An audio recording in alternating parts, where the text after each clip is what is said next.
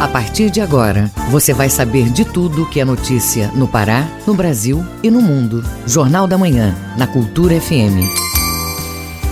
6 horas e 59 minutos. 6 e 59. Bom dia, ouvintes ligados na Cultura FM e no portal Cultura. Hoje, sexta-feira, 19 de fevereiro de 2021. Começa agora o Jornal da Manhã com as principais notícias do Pará, do Brasil e do mundo. A apresentação Brenda Freitas e José Vieira. Participe do Jornal da Manhã pelo WhatsApp 985639937. Pode mandar mensagens de áudio e também informações do trânsito. Repetindo o nosso WhatsApp 985639937. Os destaques da edição de hoje. Preço da banana segue em alta no mês de janeiro. Organização Mundial da Saúde recomenda o uso de máscara profissional para pacientes sintomáticos de Covid-19. Diagnóstico precoce do câncer infanto-juvenil alcança 80% de cura. Especialista alerta como evitar o mofo dentro de casa durante o inverno amazônico. Projeto Politize, que forma jovens, lideranças e cidadãs, lança campanha para conseguir ajuda financeira. Artesã realiza oficina gratuita de bonecas de jornal. Tem também as notícias do esporte. Remo Ganda de goleada e está na final da Copa Verde. Paysandu contrata mais dois jogadores para a temporada. E ainda nesta edição, Congresso e ministro Paulo Guedes fecham um acordo para garantir novo auxílio. Brasil tem reajuste de 10% na gasolina e 15% no diesel. Teste de Covid pode se tornar obrigatório em voos nacionais. Essas e outras notícias agora no Jornal da Manhã. 7 horas, 1 minuto. 7 e 1. O Pará é notícia. Ministro da Saúde discutiu as medidas de combate à Covid-19 em Santarém, região oeste do estado. O hospital de campanha do município foi inaugurado pelo governo do estado para ampliar o número de leitos a esses pacientes. Os detalhes com Miguel Oliveira. O ministro da Saúde, Eduardo Pazuello, esteve em visita a Santarém ontem, quando se reuniu por videoconferência com prefeitos do Baixo Amazonas para tratar do combate à pandemia de Covid-19 na região. Ao lado do governador Helder Barbalho, Pazuello participou da inauguração do Hospital de Campanha de Santarém, mas o principal assunto discutido nessa viagem do ministro ao Pará foi a possibilidade de ampliação da vacinação contra a Covid. Segundo Pazuello, os municípios e o governo do Pará estão de parabéns pelas providências já tomadas para acelerar a imunização. Um país dessa dimensão conseguir colocar vacinas em todos os municípios simultaneamente. Isso é muito importante isso daí é mérito das gestões de Estado e município. E o município na ponta da linha é o que é o responsável pela execução da vacinação. Eu estou muito satisfeito com o que eu vi aqui no Pará, já tinha vindo em outros momentos a Belém e já conversei com o governador e com os parlamentares, estão no caminho certo, nós temos que acompanhar dessa forma. Está muito bom. Parabéns aí ao trabalho do governador, dos secretários, dos prefeitos, de toda a equipe. O governador do Pará, Helder Barbalho, anunciou que encaminhou ao ministro Eduardo Pazuello uma solicitação para que o número de doses seja ampliado e que com isso o Pará possa chegar até com a vacina a pessoas com mais de 60 anos e outros grupos de risco. Nos próximos 45 dias, chegarmos a toda a população de até 60 anos em todo o estado, também atender a todas as pessoas que tenham comorbidades em saúde, viabilizar vacinação para deficientes, para quilombolas. As comunidades indígenas já foram contempladas e podendo já avançar inclusive em outras faixas de idade. Isto é fundamental para que nos esforços de contenção pandêmica no território paraense que nós possamos garantir atendimento, seja um atendimento médico no início da identificação dos sintomas, seja o atendimento hospitalar clínico ou de UTI, mas acima de tudo, com prevenção, podermos ter uma cobertura vacinal que proteja a nossa população. De Santarém, Miguel Oliveira, Rede Cultura de Rádio.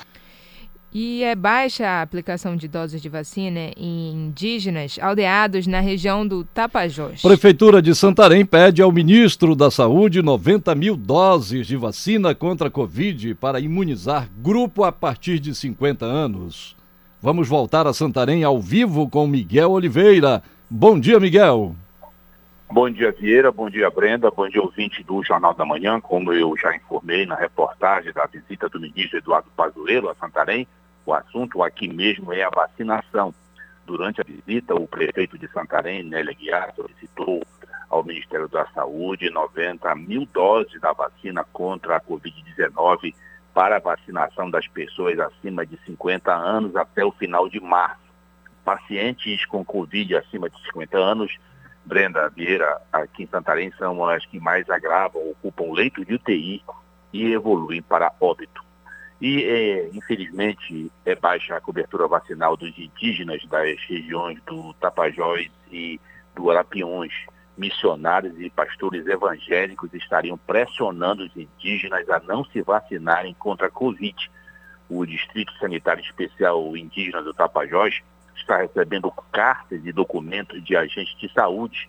Eles relatam que chegam às comunidades e recebem uma negativa dos indígenas sobre a vacinação.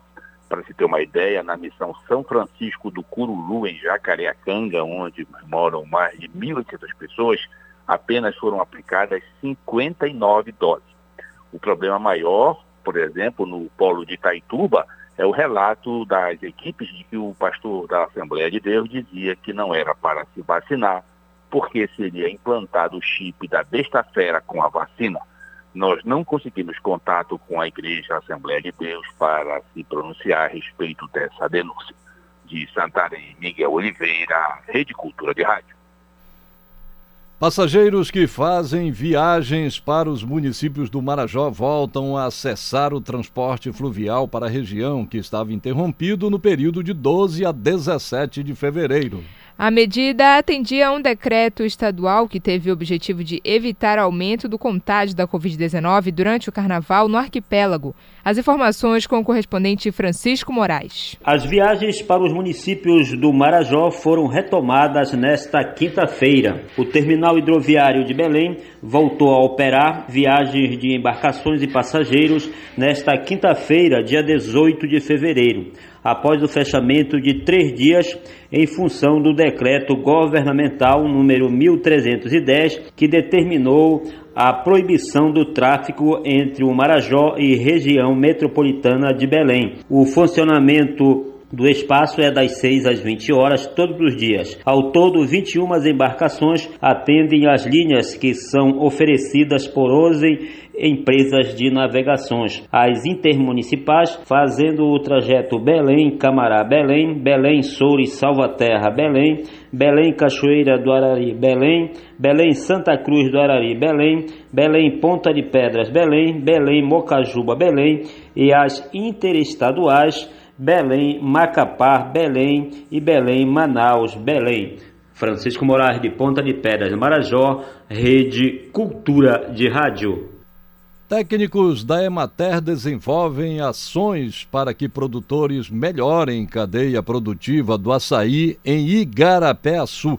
Confira este e outros destaques no Giro do Interior com Felipe Feitosa. Técnicos da empresa de assistência técnica de extensão rural do estado, a Emater, que são de São Miguel do Guamá, juntamente com produtores locais, participaram nesta semana de intercâmbio em uma propriedade modelo em Igarapé-Açu, na região nordeste paraense, para aprimorar e conhecer técnicas de irrigação. Atualmente, o escritório local da Emater, no município, atende 40 agricultores que trabalham diretamente com a cultura do açaí em terra firme. Desses, 19 participaram do intercâmbio, que foi feito na propriedade do pesquisador da Embrapa Amazônia Oriental, João Tomé de Farias Neto. Ela tem 33 hectares de açaí plantados no sistema irrigado, um exemplo para outros produtores da região. A safra do açaí começa em julho e vai até dezembro, que é o período da colheita anual. Já a entre safra vai de janeiro a junho e é o período entre uma safra e outra. É o momento onde o produtor tem maior retorno financeiro, pois o valor do açaí tem aumento significativo pela escassez no mercado. Os 10 núcleos regionais das regiões de integração do Pará e o núcleo central da Secretaria de Estado de Transporte, CETRAN, com sede na capital paraense, estão com equipes para o restabelecimento do tráfego de veículos após interrupções em estradas e queda de pontes durante o período chuvoso que se intensifica no estado. Um dos exemplos do trabalho preventivo é a equipe do 5 Núcleo Regional com sede em Marabá, Sudeste Paraense, que está com obras de reconstrução de bueiros que romperam nesta quarta-feira no quilômetro 27 da PA 461, próximo ao município de Brejo Grande do Araguaia. A recomposição total da pista e a liberação do tráfego aos veículos deve ocorrer em no máximo sete dias. Foi a primeira ocorrência de rompimento de estradas estaduais desde o início do período das chuvas fortes, que coincidem com as marés altas, o que já resultou em cortes de estradas federais que passam pelo Pará. Felipe Feitosa, Rede Cultura de Rádio. 7 horas 9 minutos. 7 e 9. Jornal da Manhã. Informação na sua sintonia. Nas últimas semanas foram diagnosticados pelo menos dois grandes vazamentos de dados no meio digital. Dessa vez, uma empresa de cibersegurança descobriu que 100 milhões de contas de celular foram invadidas.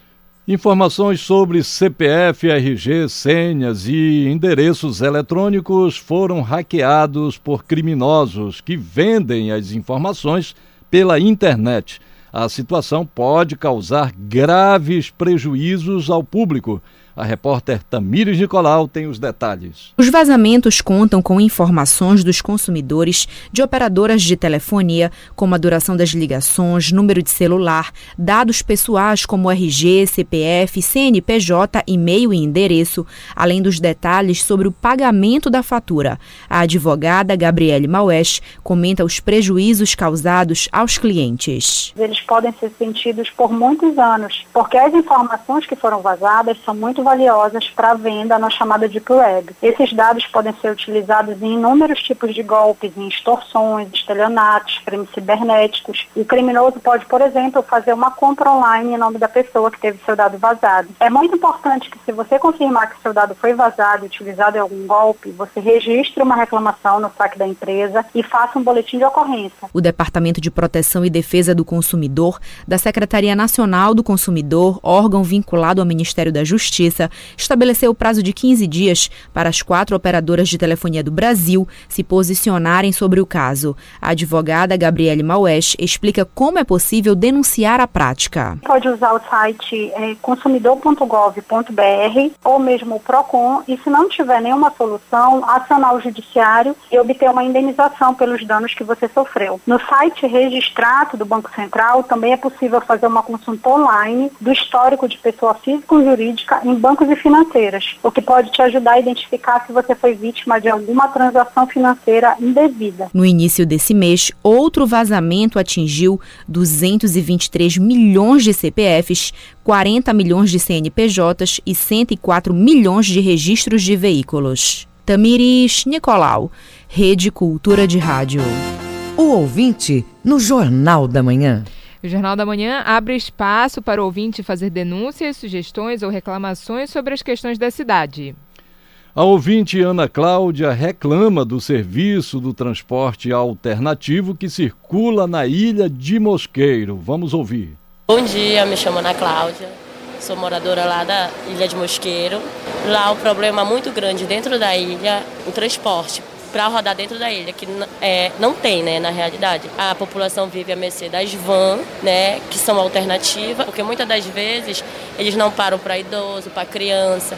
Aí tem o problema, eles têm uma cota de para carregar vales digital. Tipo, não pode acima de 10 vales digital entrar na van. Se já tiver dado essa cota, eles deixam passageiro, então tem que pagar uma tarifa. Os idosos sempre têm que pagar pelo menos dois reais, mesmo tendo a carteira de idoso, então eu acho um absurdo a falta de transporte dentro da ilha, principalmente para os moradores da Baía do Sol e Caranandu.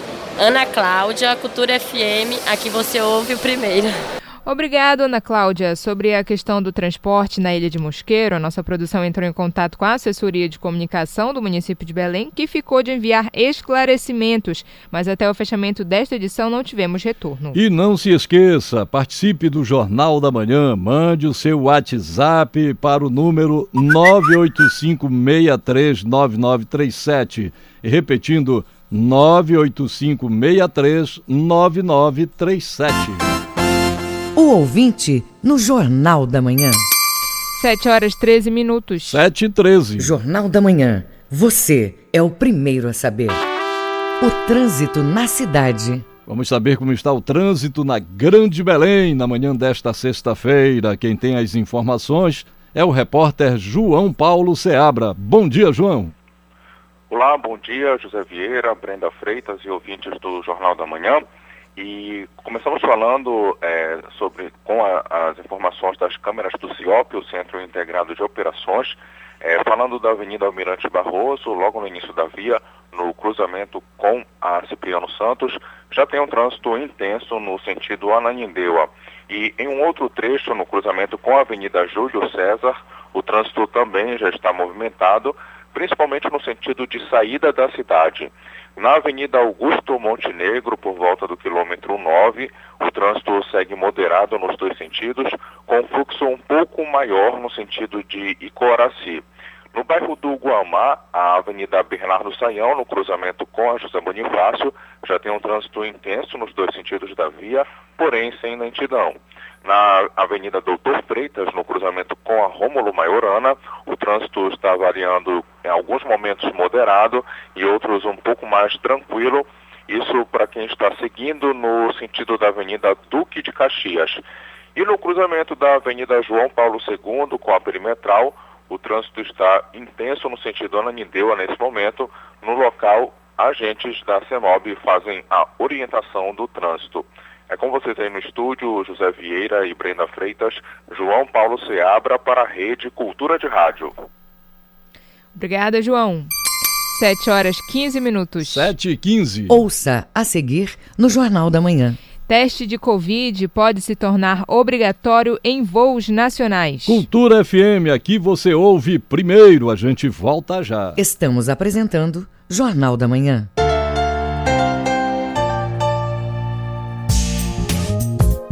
Idosos que têm problemas crônicos como pressão alta, problemas cardíacos ou diabetes correm maior risco de desenvolver a forma grave da doença. Pessoas com febre tosse e dificuldade para respirar devem procurar orientação médica o mais rápido possível. Proteja-se do coronavírus. Cuidar da sua saúde é proteger a todos. Cultura, rede de comunicação.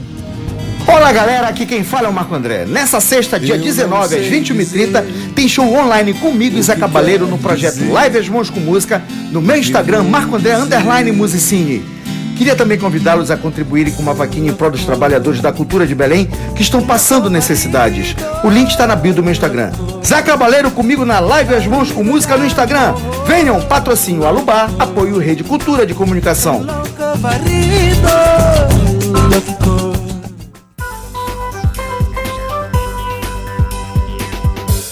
Voltamos a apresentar Jornal da Manhã. Previsão do tempo. De acordo com a Secretaria de Meio Ambiente e Sustentabilidade, em Belém, região metropolitana, período de manhã e tarde com tempo parcialmente nublado a nublado. Na capital paraense, mínima de 23 e a máxima chega aos 28 graus. Para o Nordeste paraense, manhã com céu nublado, podendo ficar parcialmente nublado durante a tarde. Há possibilidades de pancadas de chuvas com trovoadas, tanto pela manhã quanto à tarde. À noite, céu com poucas nuvens. Em Santa Luzia do Pará, a variação de temperatura fica entre 22 a 29 graus. No Marajó, a manhã desta sexta-feira deve ser marcada por um tempo parcialmente nublado. No início da tarde e também no início da noite, o céu fica nublado, com pancadas de chuvas acompanhadas por trovoadas em regiões isoladas. A temperatura do ar varia entre 23 até 29 graus em São Sebastião da Boa Vista. 7 horas 18 minutos. 7 e 18. O ouvinte no Jornal da Manhã. Tem mais participação de ouvinte aqui no Jornal da Manhã, onde a população tem espaço para falar sobre as questões da cidade, do estado e do país. O ouvinte Antônio Barbosa, morador do bairro do Parque Verde, reclama da situação da Rua das Rosas, principalmente dos buracos que estão na via. Acompanhe. Bom dia. Olha, ali na Rua das Rosas, na Augusto Montenegro, tem muito buraco. Uma rua que tem umas cateras meia grande. Isso já tem desde o início do ano já. Desde o início do ano que começou a abrir esses buracos. Então, essa Rua das Rosas, ela tem acesso a muito carro. Então, tem muito buraco. Tem aquele bueiro que também tem um buraco grande lá que tá aberto, é, já tá cheio de pau. O pessoal às vezes quer bota tijolo, bota lixo e vai caindo para dentro, porque não tem uma vistoria para ajeitar e ali precisa ser ajeitado, né? Meu nome é Antônio Barbosa, Cultura FM, é que você ouve primeiro. Obrigado, Antônio. Nós solicitamos um posicionamento da Prefeitura Municipal de Belém sobre os problemas de saneamento da Rua das Rosas, mas até o fechamento desta edição também não obtivemos resposta. E não se esqueça, participe do Jornal da Manhã, mande seu áudio pra gente aqui através do nosso WhatsApp 985639937, repetindo 985639937 o ouvinte no Jornal da Manhã. 7 horas 19 minutos. 7 e 19. Jornal da Manhã. Informação na sua sintonia. Quando a temporada de chuva chega, o ar fica mais úmido e essa situação pode causar o aparecimento de mofo em pontos espalhados pelas residências. O desenvolvimento desse microorganismo pode prejudicar a saúde das pessoas, principalmente as que sofrem de alergia ou outras doenças respiratórias. O repórter Marcelo Alencar conversou com um especialista para saber como evitar o problema. Vamos ouvir. A cozinheira Luana Aragão e o filho Heitor, de 12 anos, precisam redobrar os cuidados com a saúde na época do inverno amazônico porque a casa fica úmida, as paredes ficam úmidas e começa a apresentar bastante mofo. Procuro deixar as janelas abertas para a casa ficar mais arejada, mas em decorrência disso, eu tenho que estar tá usando frequentemente um antialérgico porque é uma maneira dele ficar um pouquinho melhor, mas não que isso melhore 100%. Também chamado de bolor, o mofo pode ser encontrado em alimentos, roupas, armários, cortinas de banheiro, paredes, teto, madeira, papel e até mesmo na geladeira. O químico e professor da Universidade do Estado do Pará, UEPA, Ribamar Castro, explica que os fungos se fortalecem com o calor e a umidade. O professor da UEPA aponta dicas para remover os micro-organismos. E esse ambiente que é favorável a eles, normalmente é um ambiente quente e úmido. A nossa região, por exemplo, é uma região que se caracteriza por ser quente e úmida. E no período do inverno, agora das chuvas, fica mais úmido ainda, né? O que nós podemos fazer para evitar o desenvolvimento de mofo é a gente não deixar nossos ambientes ficarem úmidos, principalmente abrir para entrar sol, né? armário, guarda-roupa, tem que ficar aberto, roupas, expor ao sol, ficar em ambiente aberto para não desenvolver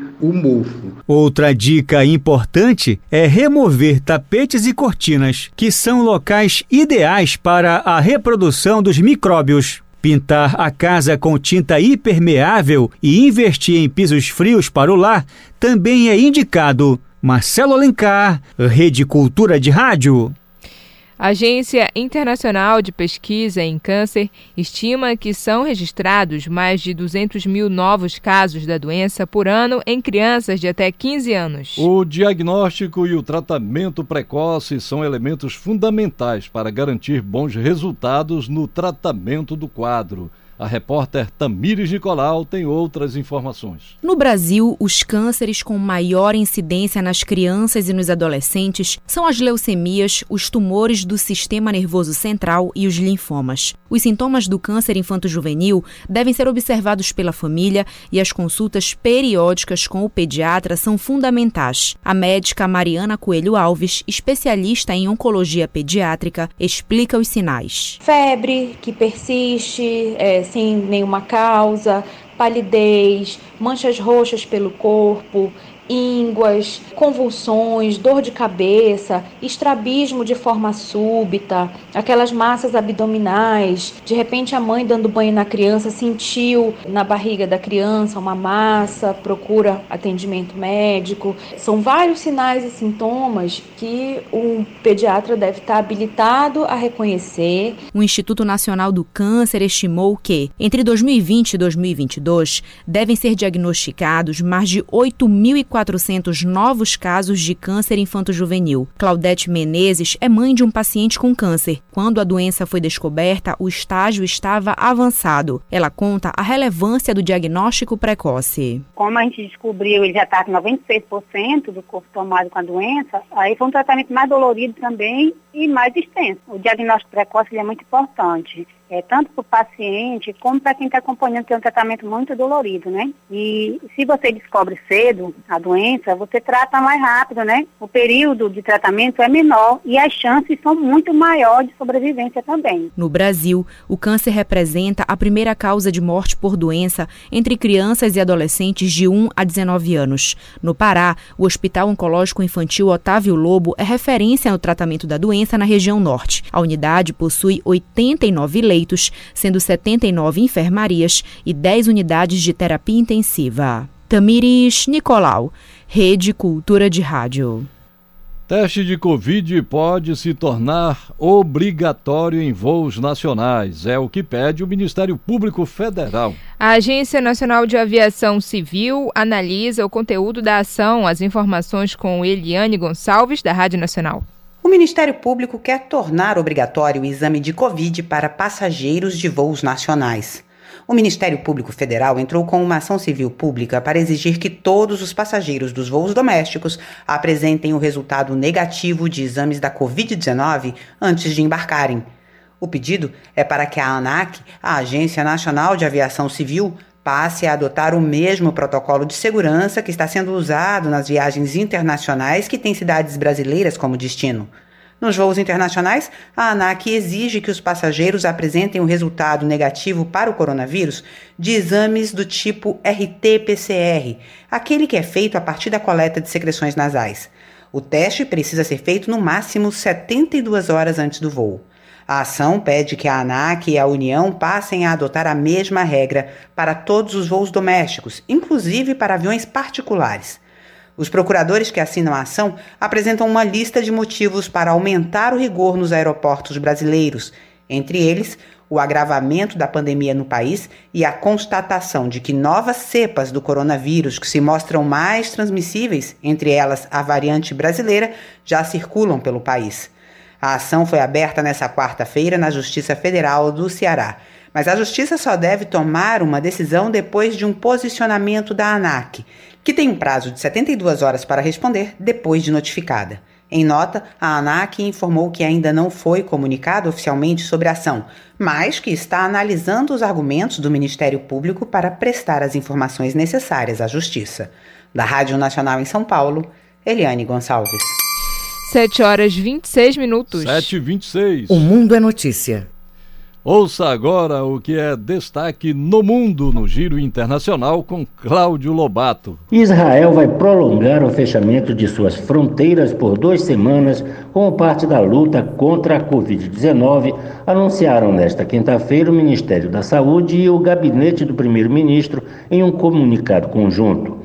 Israel suspendeu voos internacionais em 24 de janeiro para tentar enfrentar a pandemia e posteriormente fechou os pontos de fronteira com Egito e Jordânia. Dessa forma, os voos internacionais não serão retomados no dia 21 de janeiro, conforme planejado, e as fronteiras terrestres continuarão fechadas, salvo em casos excepcionais. O presidente dos Estados Unidos, Joe Biden, prometeu durante o encontro do G7 contribuir com 4 bilhões de dólares para o COVAX, o programa global de vacinação contra a Covid-19, promovido pela Organização Mundial da Saúde, a OMS, informou a Casa Branca nesta quinta-feira. Uma primeira parcela de 2 bilhões de dólares será liberada muito rapidamente, disse um alto funcionário do governo. Uma segunda parcela de 2 bilhões será adicionada gradualmente ao longo de dois anos, entre 2021 e 2022.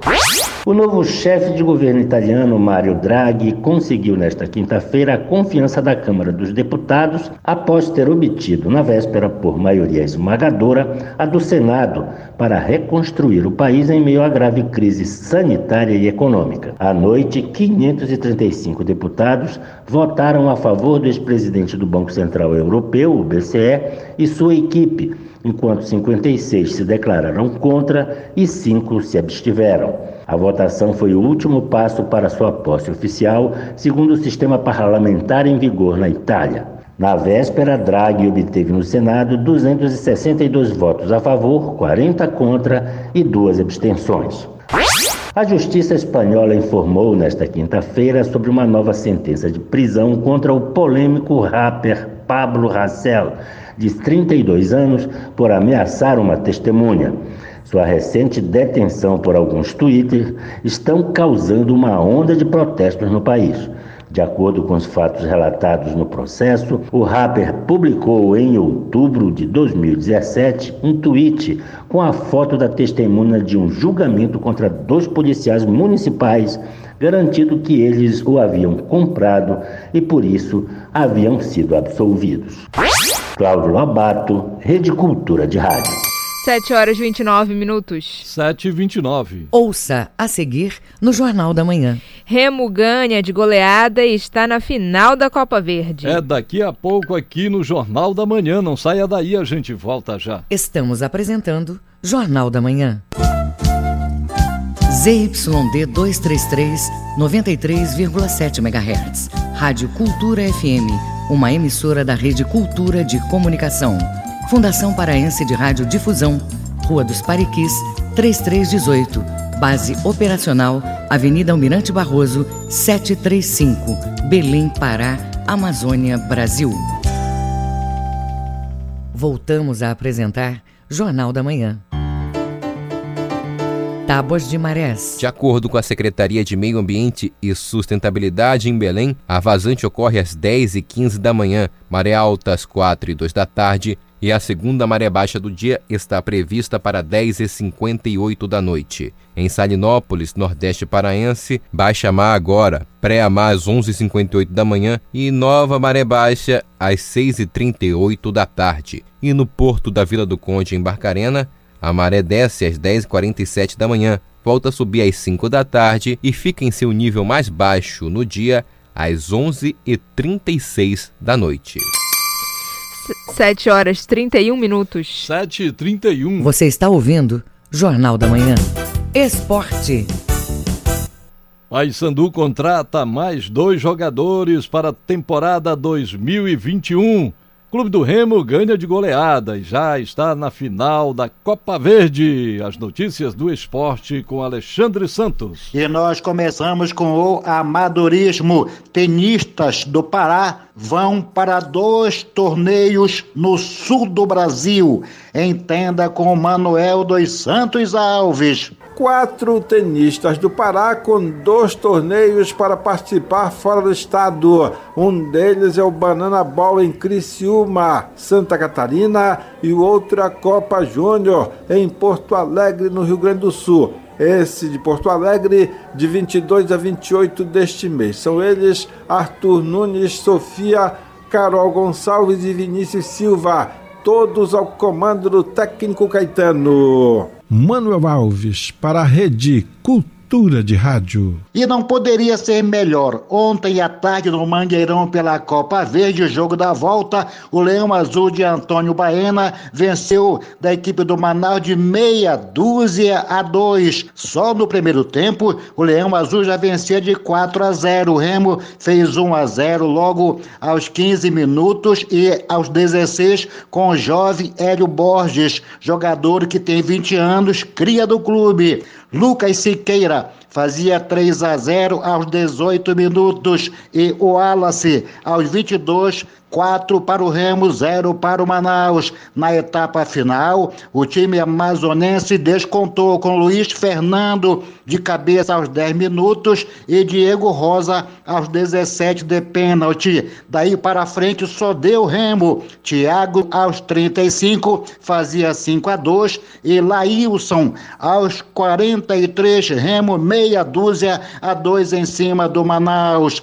Após o jogo, o técnico Paulo Bonamigo justificava a vitória remista. Nós fizemos o primeiro tempo com muita eficiência, com muita qualidade, um time que, se a gente conseguisse manter aquela performance do primeiro tempo, principalmente os 30 minutos iniciais, seria beirando a excelência. Evidente que na segunda parte a gente, nos primeiros 20 minutos, o adversário arriscou tudo, nós ficamos um pouco encolhidos, nos retiramos um pouco do jogo na questão de transição. É evidente que a entrada dos três, os três meninos, Dioguinho, o Lailson e o Varley e o Thiago, os quatro, eles deram uma oxigenação na equipe e uma intensidade diferente.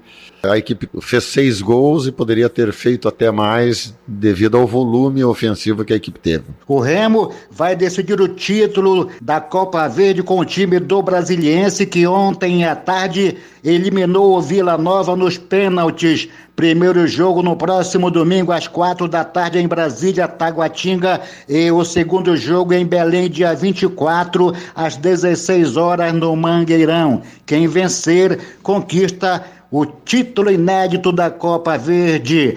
E ontem a diretoria do Paysandu anunciou mais duas contratações. Lateral direito Israel, 27 anos, natural da Bahia, que estava no futebol de Portugal. E o volante Eliezer, 30 anos, 1 metro e 81. Ele é paraense, natural do município de Abaetetuba, estava no Figueirense de Santa Catarina. O lateral direito Júnior, 29 anos, natural de Alagoas, ex-Santa Cruz de Pernambuco, já trabalhou com o técnico Itamar Schuller e garante que ele é um vitorioso e joga para vencer. O estilo de Itamar é muito treinamento, é um time que joga com raça o tempo inteiro, durante os 90 minutos procurando resultado, sempre procurando a vitória. Um time que treina muito para durante o, o jogo fazer o que vem fazendo durante os treinos. Alexandre Santos para a Rede Cultura de Rádio. 7 horas 35 minutos. 7h35. Fique sabendo primeiro, Jornal da Manhã, aqui na Cultura FM. Em plena segunda onda da Covid-19 em vários países do mundo, incluindo o Brasil, a Organização Mundial da Saúde dá novas recomendações sobre o uso de máscaras. Os pacientes sintomáticos, a partir de agora, devem usar máscaras profissionais Acompanhe na reportagem de João Paulo Seabra. O uso de máscara profissional, a exemplo da N95, pelos pacientes sintomáticos é devido às novas variantes do coronavírus, possivelmente mais contagiosas. O estudante Yuri Sampaio e o assessor parlamentar José Igalci falam o que acharam da nova recomendação.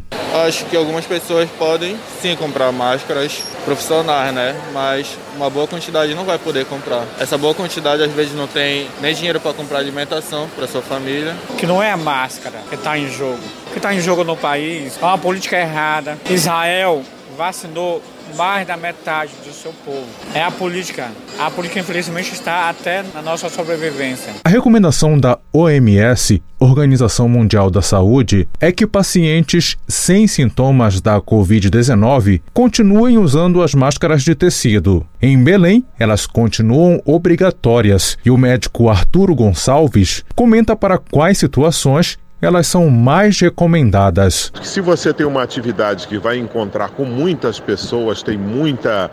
É, é, um, um trabalho que exija contato com as pessoas, usa a profissional.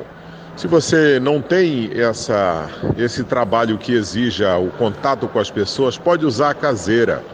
Caseira para sair para algum lugar, para ir num, num supermercado. A CESPA, Secretaria de Estado de Saúde, informa que segue as normas técnicas da Agência Nacional de Vigilância Sanitária e que, por enquanto, a Anvisa ainda não alterou as recomendações sobre o uso de máscaras. A CEPLAD, Secretaria de Estado de Planejamento e Administração, informa que até o momento já distribuiu mais de 330 mil máscaras de tecido e que, se houver necessidade, pode realizar nova chamada para a produção de novas máscaras. João Paulo Seabra, Rede Cultura de Rádio. Você está ouvindo Jornal da Manhã. Os números da economia.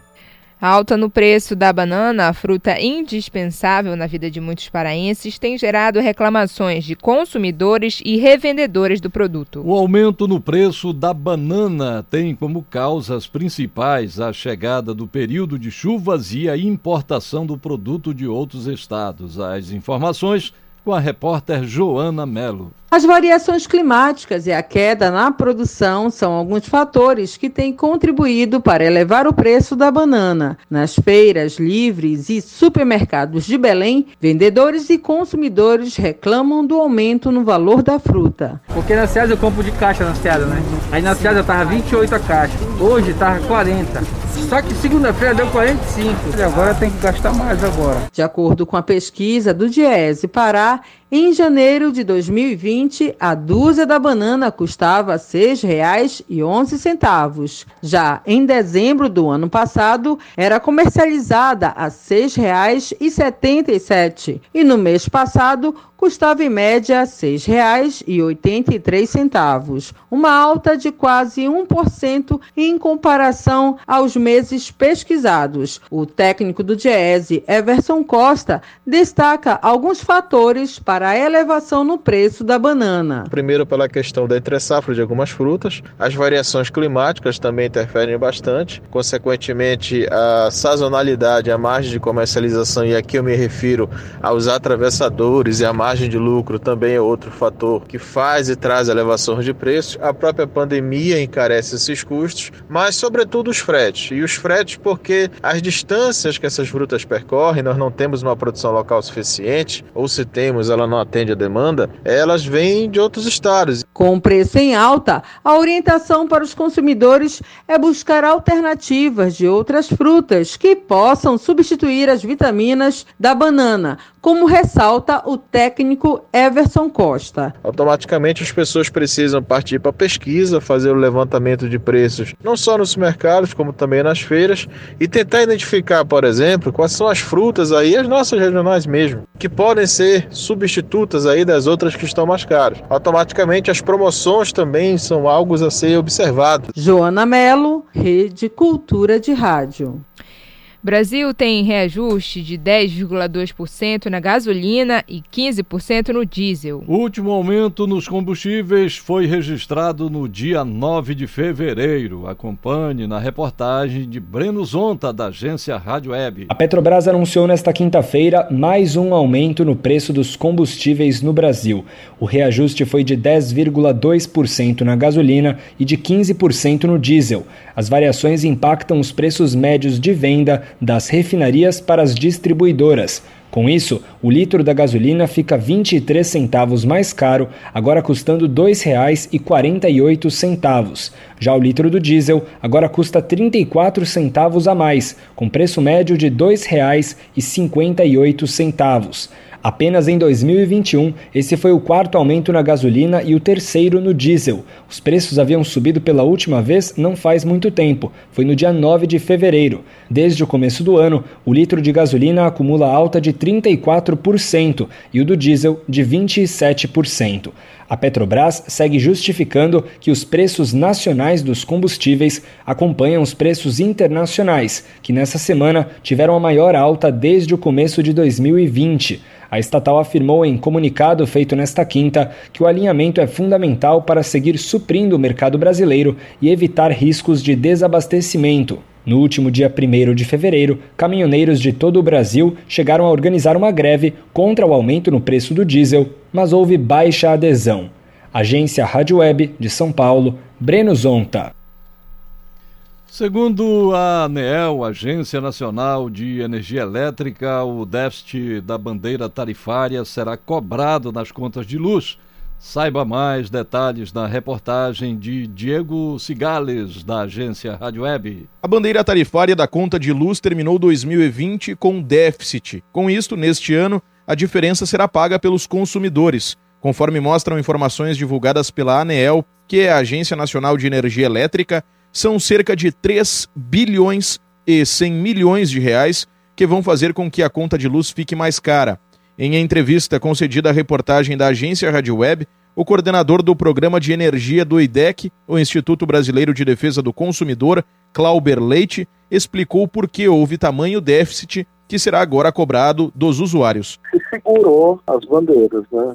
Até por conta da crise, teve um impacto econômico. Então, as bandeiras, por exemplo, agora está em amarela, mas não devia estar amarela, devia estar vermelha, por conta da quantidade de térmicos que estão sendo acionados. E por conta disso, houve esse déficit, né? Então, as concessionárias é, de energia antecipada que a gente fez, honraram o compromisso com as térmicas, e agora isso vai ser repassado ao consumidor. A suspensão da cobrança citada pelo especialista do IDEC se estendeu entre os meses de junho e novembro de 2020, visando amenizar as consequências da pandemia de Covid-19 na economia. Conforme lembra a ANEEL, o sistema de bandeiras tarifárias serve para fazer cobranças extras dos consumidores em função das condições e variações no custo de geração de eletricidade nas termoelétricas.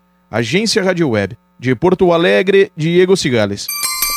7 horas e 44 minutos. 7 e 44. Ouça a seguir no Jornal da Manhã. Congresso e ministro Paulo Guedes fecham acordo para garantir novo auxílio. Cultura FM, aqui você ouve primeiro. A gente volta já. Estamos apresentando Jornal da Manhã. Páscoa em abril, férias em julho, Sírio em outubro. A cada mês a gente vive uma experiência diferente, mas existe uma coisa que você pode fazer em qualquer época do ano: doar sangue. O Hemopa precisa manter os estoques de sangue o ano inteiro para atender a quem luta pela vida todos os dias. Por isso, doe sangue ao menos duas vezes por ano, porque para salvar vidas não importa o um mês. Hemopa, Governo do Pará. Cantor, compositor e produtor Chico Donga, fundador da banda Grafite. Nos anos 50 eu era um garotinho. Quando os Beatles estouraram, foi assim que a coisa começou e que nós fomos entrando totalmente nessa onda da música. A New Wave e as expansões nos anos 1980 pelo olhar de Chico Donga, nosso convidado no Brasil Brasileiro, neste sábado, sete da noite. Voltamos a apresentar Jornal da Manhã. Previsão do tempo. Os dados da Secretaria de Meio Ambiente e Sustentabilidade apontam para uma sexta-feira com poucas nuvens a parcialmente nublado na região do Baixo Amazonas e Calha Norte. À tarde e à noite, céu parcialmente nublado e devem ocorrer chuvas mais significativas na região do Baixo Amazonas. Mínima de 22, máxima de 29 graus em Alenquer. No sudoeste paraense, período de manhã com céu parcialmente nublado a nublado e podem ocorrer pancadas de chuvas isoladas, principalmente sobre a porção central da mesorregião. À tarde e à noite, predominância de tempo encoberto, seguido por chuvas e trovoadas. Mínima de 22, máxima de 30 graus em Medicilândia. E no sudeste do estado, a manhã de hoje deve ser marcado por um céu parcialmente nublado a nublado, chuvas leves e moderadas podem cair nas próximas horas. Já à tarde e à noite é esperado um tempo mais estável. Mínima de 21, máxima de 28 graus em Conceição do Araguaia. 7 horas 46 minutos. 7 e 46. Jornal da Manhã. Você é o primeiro a saber. Política. Congresso e ministro Paulo Guedes fecham um acordo para garantir novo auxílio. As informações com Yuri Hudson, da agência Rádio Web. Os presidentes da Câmara, do Senado e o ministro da Economia se reuniram novamente para tratar sobre o auxílio emergencial. Mas Finalmente, nesta quinta-feira, houve a apresentação de uma proposta à imprensa. De acordo com o presidente do Senado, Rodrigo Pacheco, a Casa votará na próxima semana uma proposta de emenda à Constituição à PEC emergencial com uma cláusula de calamidade que abrirá espaço para o governo bancar uma nova versão do auxílio emergencial. Será pautada a PEC emergencial, o parecer será apresentado pelo senador Márcio Bittar é, de hoje até segunda-feira e essa aprovação pelo Senado Federal permitirá, através de uma cláusula de orçamento de guerra, uma cláusula de calamidade, que se possa ter a brecha necessária para implantar o auxílio emergencial no Brasil. Então foi mais uma conversa técnica, política para a gente avançar nessa pauta. O presidente da Câmara sustentou que a prioridade da casa é a pauta econômica já apresentada pelo governo. Arthur Lira, disse que a Câmara não perderá o foco das prioridades, mesmo com crises aparecendo, como no caso da prisão do deputado Daniel Silveira, do PSL. As PECs que tramitam no Senado, as que tramitam na Câmara e o auxílio emergencial, além das vacinas e da pandemia. Todos os outros assuntos, eles são laterais e que enfrentaremos os problemas, eles se acomodam, mas as pautas que foram traçadas pelo governo federal, pela Câmara e pelo Senado continuarão firmes. Com a cláusula de barreira, será possível que o governo amplie gastos sem furar o chamado teto de gastos. Apesar do anúncio da votação da PEC na próxima semana, nem Lira, Pacheco ou Guedes deram informações sobre valores ou números de parcelas que serão pagas no novo auxílio emergencial. Agência Rádio Web de Brasília, Yuri Hudson. Jornal da Manhã. Informação na sua sintonia. Jovens de Belém se unem para levar educação política a comunidades. A ação faz parte do projeto Politize, que iniciou campanha para conseguir ajuda financeira. A ideia é expandir o acesso ao conhecimento político e formar novas lideranças. A repórter Joana Melo tem as informações. Buscar democratizar o acesso à educação política a jovens de comunidades de Belém e de outras capitais é o objetivo da plataforma Politize, uma organização civil sem fins lucrativos que no Brasil existe desde 2015. Em Belém, Márcio Carvalho atua como embaixador do Politize e conta como passou a fazer parte desta iniciativa. Eu tive uma vivência de voluntariado dentro do movimento Empresa Júnior e foi onde eu conheci organizações com um propósito muito forte assim. E quando eu fechei essa minha jornada do Movimento Empresa Júnior, eu vim buscar essas organizações onde poderia estar contribuindo ainda com algo que eu acredito. E eu encontrei o Politize, o Politize com essa visão de, de levar a educação política, de, de formar realmente cidadãos comprometidos com a democracia, e eu visualizando isso como uma demanda extremamente necessária da nossa sociedade, foi algo assim que eu resolvi estar doando meu tempo. No Brasil, a iniciativa mobiliza cerca de 180 jovens em 59 cidades. Os participantes têm idade média entre 18 a 30 anos de idade e recebem diversos conteúdos de educação política. Em cinco anos de criação, a plataforma Politize Online já alcançou mais de 50 milhões de usuários. O coordenador Vinícius Unino destaca outras ações presenciais do projeto. O papel desse programa em si é a gente formar nas cidades, formar nos territórios cidadãs e cidadãos que compreendam melhor a sua realidade, compreendam mais sobre política e atuem primeiro, disseminando educação política para a sociedade e segundo, desenvolvendo soluções para os seus principais problemas, desafios, né? Estamos presentes aí em 59 cidades, em 20 estados brasileiros, mobilizando aí mais de 180 voluntários. Este ano, o programa Embaixadores Politize espera expandir as ações para diversas cidades e em mais de 700 lideranças. Por isso, a organização lança uma campanha para conseguir auxílio financeiro, como explica o coordenador Vinícius Unino. A gente depende de doações, a gente depende aí de apoiadores para a gente poder levar a nossa jornada aí para mais pessoas em diferentes realidades. Para ajudar na campanha, basta acessar o portal do Politize.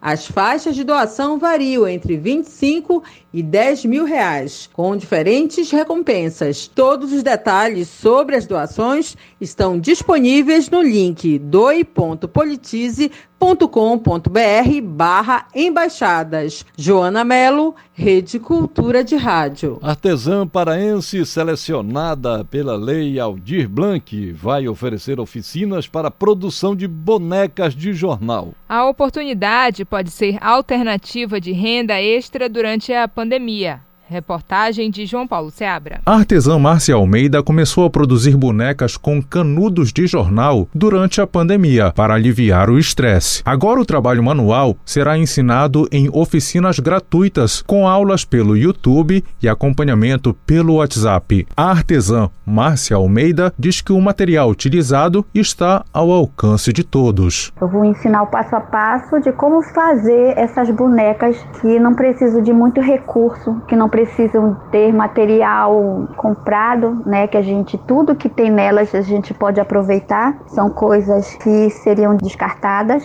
Eu utilizo jornal, eu utilizo a goma da tapioquinha para fazer a cola e a papietagem. Eu utilizo tinta guache, que é a tinta mais baratinha que tem, que é aquela que criança usa na escola. Um dos objetivos é que os alunos consigam uma renda extra durante a pandemia. A artesã Olga Branches trabalha com fibras naturais e já está inscrita. Ela conta que o trabalho com jornal vai agregar um diferencial ao que ela já produz. Eu já fazia boneca conjunta, mas só conjunta, só o peso de porta, alguma coisa assim, não muito profissional. Mas quando eu vi o trabalho da Márcia, foi uma mão na roda. Já estou inscrita para fazer a próxima oficina dela. Então eu achei muito interessante, porque esta arte você pode fazer qualquer coisa, é só você querer fazer algo diferente. A oficina online A Biomis e Bonecos de Canudos de Jornal tem inscrição gratuita e foi contemplada pela Lei Aldir Blanc, realizada pela Secretaria de Estado de Cultura Secult. As aulas serão ministradas de segunda a sexta da semana que vem. Informações pelo telefone 98954 3622. João Paulo Seabra, Rede Cultura de Rádio. 7 horas e 54 minutos. 7 e 54. Agenda Cultural. Nesta sexta e sábado tem espetáculo virtual de teatro com transmissão pela internet. A peça Calafeto fala sobre a vida de uma família nascida e criada em Soure, na Ilha do Marajó. Saiba mais na reportagem de Cláudio Lobato. Dia a dia de uma família marajoara de Soure é o tema do espetáculo teatral Calafeto, uma história que explora a regionalidade com crítica social encenada pelo grupo Zecas Coletivo de Teatro, formado em 2015 por alunos do projeto Novos Ensinadores da Escola de Teatro da Universidade Federal do Pará. Personagem Xarel, vivido pelo ator convidado Aderilton Guedes, é pescador e calafeteiro, um profissional responsável pelo conserto de barcos. O ator fala um pouco de como foi a construção do personagem. Como ele é um pescador, eu estive em Santarém no final do ano passado passado, então havia uma vila de pescadores bem próximo do lugar onde eu estava e foi possível dar uma visualizada né, nas pessoas para trazer né, para o meu personagem, né, no meu laboratório, esses trejeitos, né, esses jeitos, essa gestualidade, a forma de falar mais simples. A peça também aborda a força e a importância da mulher no contexto da cultura marajoara. A atriz Brenda Lima incorpora Maria, a mulher que simboliza essa força. A atriz fala de sua personagem personagem que eu estou interpretando é a Maria, uma mulher marajoara, que assim como eu é interiorana e que eu a vejo como uma mulher forte, que não foge da luta, uma mulher que é família, muito consciente também em questões sociais e que traz com ela a força da mulher, sabe? Essa força feminina que nos nossos tempos atuais tanto se fala, tanto se é necessário, como sempre foi. O espetáculo é o resultado de um exaustivo processo de pesquisa onde cada ator e atriz dedicam talento e um grande esforço para viver personagens interioranos sem apelar para caricaturas. O autor do texto e diretor do espetáculo, Miller Alcântara, conta como a peça saiu do papel para o palco virtual. De início era um resultado de disciplina e eu não tinha nem pensamento de trabalhar ela em um espetáculo. E aí, durante a pandemia, eu comecei a pensar com os meus colegas de grupo, né, do Vecos Coletivo de Teatro, a gente começou a pensar em por que não trabalhar essa dramaturgia em uma peça, né, em um espetáculo. E aí surgiu essa oportunidade da gente estar tá fazendo esse projeto, está criando, e a gente foi contemplado com o prêmio né, da Lei Aldir Blanc, do inciso 3, e a partir daí surgiu o Calafeto. Então se prepare para muita diversão com as lives no YouTube e no Facebook como revela o diretor Miller Alcântara. Vamos convidar todo mundo para assistir Calafeto, vai ser dia 21. Dia 20 vai ser uma live no canal do YouTube do Zecas Coletivo de Teatro e dia 21 vai ser no canal do Facebook da página Marajalizando, que é uma página de arte e cultura de Suri, onde a peça se passa também. Acompanhem a página do Instagram do Zecas Coletivo, lá tá tudo explicado, tá tudo detalhado e nos assistam. O espetáculo ele tá muito bonito e ele tá muito forte, é um espetáculo muito necessário e é uma forma da gente também se divertir e refletir durante essa pandemia sobre tudo que vem acontecendo dentro da nossa sociedade mesmo. Cláudio Lobato, Rede Cultura de Rádio.